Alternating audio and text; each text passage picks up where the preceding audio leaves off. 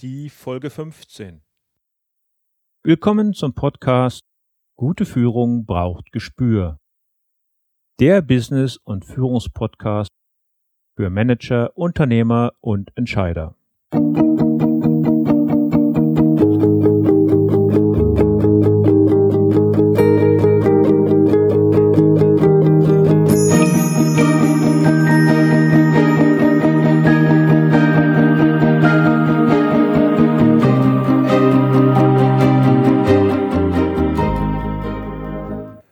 Hallo und herzlich willkommen.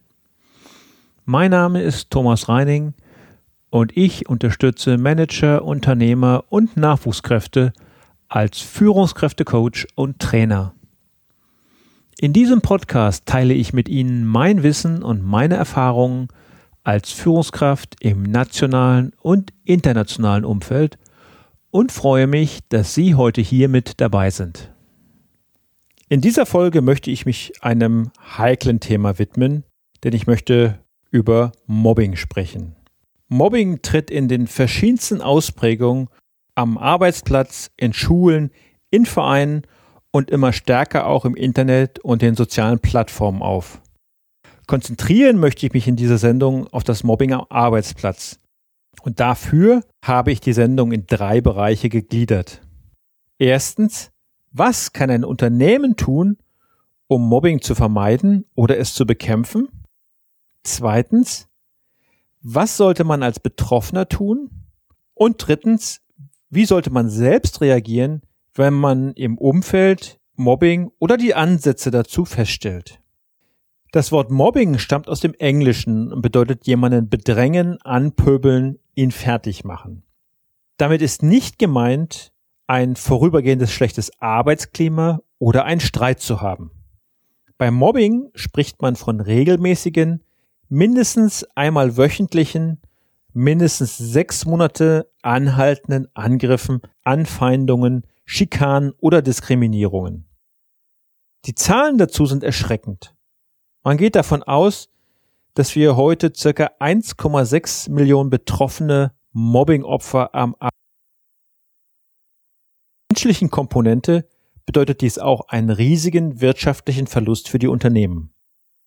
Die Leistungsbereitschaft und die Leistungsfähigkeit sinken, der Krankenstand steigt und ganze Arbeitsprozesse werden lahmgelegt oder boykottiert.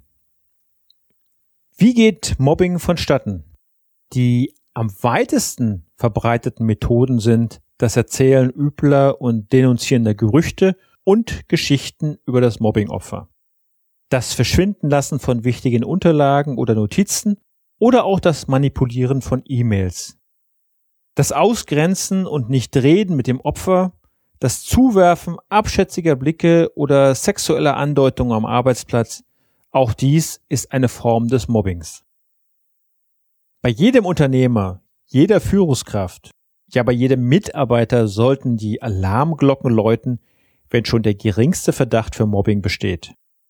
Stellen Sie sich immer vor, wie Sie empfinden würden, wenn Sie selbst ein Betroffener wären. Und glauben Sie nicht, Sie könnten davon nie im Leben betroffen sein. Denken Sie nicht, Sie als Führungskraft oder als Geschäftsführer sind doch außen vor. Sie stehen doch über den Dingen, Ihnen kann man doch gar nichts anhaben. Seien Sie gewarnt. Wirklich sicher davor ist man nie. Oftmals merken Sie zum Beginn das Treiben überhaupt nicht. Und solche Dinge verselbstständigen sich. Es beginnt mit ganz kleinen, dummen, subtilen Geschichtchen, die mal so ganz nebenbei erzählt werden. Sie glauben gar nicht, welche Eigendynamik so etwas entwickeln kann.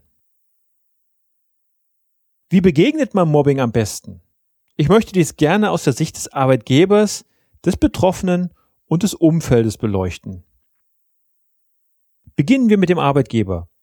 Wenn Sie derartige Handlung feststellen, ist es notwendig, dass Sie sich als Arbeitgeber, Chef, Vorgesetzter einschalten, um das Mobbing zu stoppen. Durch das allgemeine Gleichbehandlungsgesetz sind Sie dazu verpflichtet. Allerdings nur, wenn diese Belästigung mit Gründen wie Rasse und ethnischer Herkunft, Geschlecht, Religion und Weltanschauung, Behinderung, Alter, sexueller Identität in Zusammenhang stehen. Sollten Sie diesen Verpflichtungen nicht nachkommen, kann der gemobbte Mitarbeiter sogar von Ihnen Schadenersatz fordern. Somit sind Sie in der Verantwortung, bei Kenntnis derartige Konflikte zu lösen und zu bewältigen. Und dafür haben Sie einen weit gefächerten Handlungsspielraum. Im ersten Schritt sollte man natürlich eine Konsenslösung anstreben, die man wie folgt aufbauen kann. Erstens eine genaue Analyse des Konflikts, zweitens die Konfliktparteien zu Lösungsmöglichkeiten und Alternativen zu hören, drittens das Für und Wider der Lösungsvorschläge zu analysieren. Und viertens eine Einigung über den besten Lösungsvorschlag herstellen. Fünftens wäre dann die Umsetzung dieses Lösungsvorschlages zu definieren und die sich daraus ergebenden Handlungsschritte zu fixieren. Am Ende dann sollten abschließende Untersuchungen und Bewertungen hinsichtlich des Erfolgs der Konfliktlösung vorgenommen werden. Sollte es Ihnen nicht möglich sein, durch klärende Gespräche oder Mediation Abhilfe zu schaffen, bleiben Ihnen am Ende die Möglichkeiten Abmahnung, Versetzung oder sogar Kündigung derjenigen, die die Mobbinghandlungen ausüben. Wichtig für Vermittlungsgespräche oder Mediation schalten Sie einen Profi für derartige Konfliktlösung ein. Andernfalls können sich Ihre gut gemeinten Vermittlungsgespräche leicht in ihr Gegenteil verkehren und Konflikte und Mobbingverhalten sogar noch verstärken. Wichtigstes Gebot ist es meines Erachtens, der Gemobbte verdient Ihre uneingeschränkte Unterstützung. Bitte beachten Sie auch, sollten Sie als Führungskraft in solch einer Situation nicht konsequent und entschieden durchgreifen, werden Sie selbst unglaubwürdig und ganz schnell zum Spielball Einzelner in Ihrer Belegschaft. In letzter Konsequenz entscheiden am Ende nicht mehr Sie, wie Teams zusammengestellt oder Positionen besetzt werden, sondern die Mobber. Kommen wir zum nächsten Punkt. Wie sollten Sie sich als Mobbing-Opfer verhalten? Wie sollten Sie vorgehen? Zunächst einmal sollten Sie nicht überstürzt reagieren.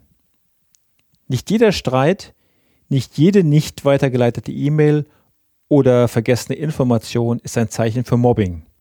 Wenn sich jedoch die Anzeichen verdichten, dass sie aufs Korn genommen werden, sie sich im Arbeitsalltag immer unwohler fühlen, fangen sie an, ein Notizbuch oder eine Art Tagebuch zu führen.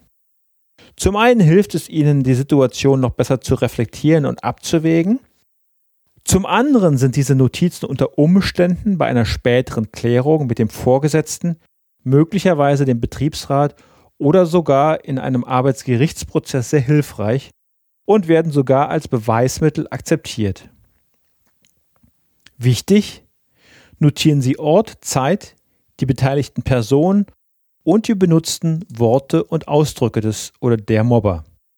Versuchen Sie dabei so objektiv wie möglich zu bleiben Machen Sie keine Annahmen und nehmen Sie keine Interpretationen vor.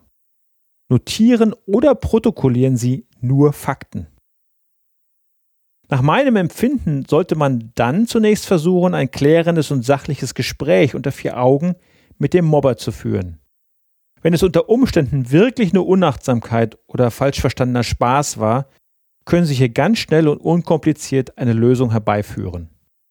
Versuchen Sie in solch einem Vier-Augen-Gespräch nicht anklagend zu wirken, sondern in Ich-Botschaften Ihre Wahrnehmungen, Ihre Gefühle und Eindrücke zu schildern. Andernfalls könnte sich die Situation nur noch weiter verschlimmern. Sollte der Mobber die Situation jedoch verharmlosen und keine Einsicht zeigen, dann machen Sie ihm klar, dass sein Verhalten nicht ohne Konsequenzen bleiben wird. Bringt ein solches Gespräch keine Veränderung, ist der nächste Schritt ein sachliches Gespräch mit dem Vorgesetzten. Schon in diesem Gespräch kann Ihr Notizbuch dabei sehr hilfreich sein. Auf ein solches Gespräch muss der Vorgesetzte reagieren, weil er für seine Mitarbeiter eine Fürsorgepflicht hat. Er sollte eine verbindliche Zusage machen, welche Schritte er wann einleitet. Wenn Sie ganz sicher gehen wollen, schicken Sie ihm doch einfach im Nachgang zu Ihrem Gespräch eine E-Mail mit der Sie den Gesprächsverlauf zusammenfassen. Sollte es einen Betriebsrat geben und Sie fallen als Betroffener in den Verantwortungsbereich desselbigen, was bei Führungskräften oft nicht der Fall ist, dann können Sie auch hier Kontakt suchen. Oft sind in Betriebsvereinbarungen auch Schlichtungsverfahren vorgesehen oder es gibt Konfliktbeauftragte. Noch ganz wichtig für den Betroffenen ist es Folgendes zu wissen. Wenn das Unternehmen nicht auf Ihre Beschwerde reagiert, sind Sie als Betroffener in der Lage, den Arbeitgeber in letzter Konsequenz schriftlich abzumahnen. Dafür ist es jedoch empfehlenswert, sich rechtlich eingehend beraten zu lassen. Darum an dieser Stelle auch noch einmal der Appell an die verantwortlichen Führungskräfte. Bei Kenntnis von Mobbing müssen Sie reagieren. Hier nichts zu tun ist nicht nur moralisch verwerflich, Sie begeben sich auch rechtlich auf ein sehr dünnes Eis. In meinem letzten Punkt geht es nun um Courage. Wie können Sie sich verhalten, wenn Sie potenzielle Mobbingopfer erkennen? Als Führungskraft ist die Antwort ganz einfach. Sie müssen einschreiten und die Maßnahmen umsetzen, von denen ich im Laufe dieser Sendung gesprochen habe. Andernfalls machen Sie sich als Vorgesetzter unglaubwürdig und damit schaffen Sie sich noch viel mehr Probleme. Aber auch unter Führungskräften, untereinander, soll es ja auch bisweilen schon Mobbing gegeben haben. Und wenn Sie dies auf Ihrer Ebene, auf Ihrem Level erkennen, dann sollten Sie als Dritter, wo immer möglich, den Betroffenen unterstützen.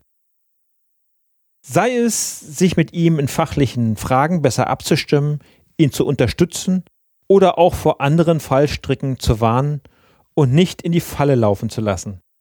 Darüber hinaus können Sie Ihre Position auch gegenüber den Mobbern deutlich machen, beziehungsweise Ihre Vorgesetzten über Ihre Beobachtungen einweihen. Ich weiß, das klingt alles so einfach und hängt selbstverständlich auch von Ihrer eigenen Position und Situation im Unternehmen ab. Solch ein Vorgehen setzt in jedem Fall eine Menge Erfahrung voraus und verlangt ein gehöriges Maß an Fingerspitzengefühl. Schließlich ist es niemandem damit gedient, wenn Sie durch Ihr Engagement das nächste Opfer werden. Eines hilft aber in jedem Fall nicht, sowohl dem Betroffenen als auch dem Unternehmen, nämlich wenn Sie die Vorkommnisse verharmlosen oder auch darüber hinwegsehen. Bisher haben wir besprochen, was Sie tun können, wenn Sie direkt in solch einer Mobbing-Situation stecken, sei es als Vorgesetzter, als Betroffener oder auch als Beobachter. Was kann man aber auch tun, um in solch eine Situation gar nicht erst zu geraten? Die Stichworte für solche Vermeidungsstrategien lauten richtige Teams zusammenstellen, äh, unterschiedliche Rollen miteinander berücksichtigen, die Rollen richtig untereinander verteilen, Teamwork fördern und promoten, dafür sorgen, dass auch private Aspekte unter den Teammitgliedern untereinander geteilt werden. Denn je mehr man voneinander weiß, je besser man sich kennt, desto weniger Mobbing-Gedanken herrschen. Aber auch Teamtrainings, um sich kennenzulernen. Hunde sind dafür zum Beispiel ein großartiger Katalysator, weil sie eine positive Grundstimmung verbreiten und auch sehr dominanten Menschentypen ein ehrliches Feedback geben. Den eher vorsichtigen dagegen auch Vertrauen schenken. Alle Teammitglieder können dabei ihr eigenes Verhalten überprüfen und dabei werden sie an sich selbst mehr feststellen, als es eine Beobachtergruppe wahrnehmen kann. Erschöpfend behandeln kann man das Thema Mobbing in jedem Fall nicht. Die Fälle liegen hier meist so unterschiedlich und die Kreativität von Mobbern scheint manchmal grenzenlos zu sein. Beifügen möchte ich noch, dass meine Tipps und Erfahrungen auf meinen eigenen beruflichen Beobachtungen und Erfahrungen basieren. Mit dieser Sendung verfolge ich die Absicht, Sie für dieses Thema zu sensibilisieren. Meine Empfehlungen stellen in keiner Weise eine rechtliche Beratung dar und ersetzen nicht den Gang zu einem Rechtsanwalt oder zu einer anderen Institution. Dies nur, um Missverständnisse gar nicht erst aufkommen zu lassen. In der nächsten Woche geht es ums Netzwerken. Vorher, schon an diesem Freitag, wird es noch ein Mobbing-Special geben. Dann spreche ich mit dem Rechtsanwalt Frank Pollon aus Wentorf bei Hamburg über Mobbing aus der Sicht eines Rechtsanwalts. So, das war's für heute. Mir hat es wieder viel Freude gemacht, diese Sendung für Sie zu produzieren. Und wir hören uns am Freitag zu der angekündigten Extra-Ausgabe. Ihr Thomas Reining. Und sollte Ihnen dieser Podcast gefallen, bewerten Sie ihn doch in iTunes. Eine Rezension in iTunes kostet Sie nur fünf Minuten und hilft mir sehr. Jede Bewertung unterstützt mich in meiner Arbeit, diesen Podcast sichtbarer, bekannter und anderen Interessierten zugänglich zu machen. Außerdem helfen mir Ihre Kommentare und Anregungen, mein Angebot weiter zu verbessern.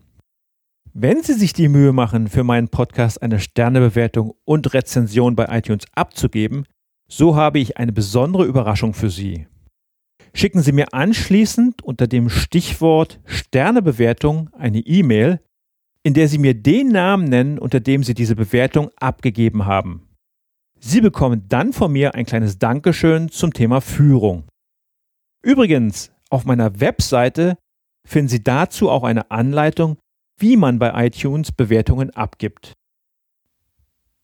Und zum Schluss der heutigen Sendung noch das Zitat der Woche, heute von Sigmund Freud. Ich ziehe die Gesellschaft der Tiere der menschlichen vor.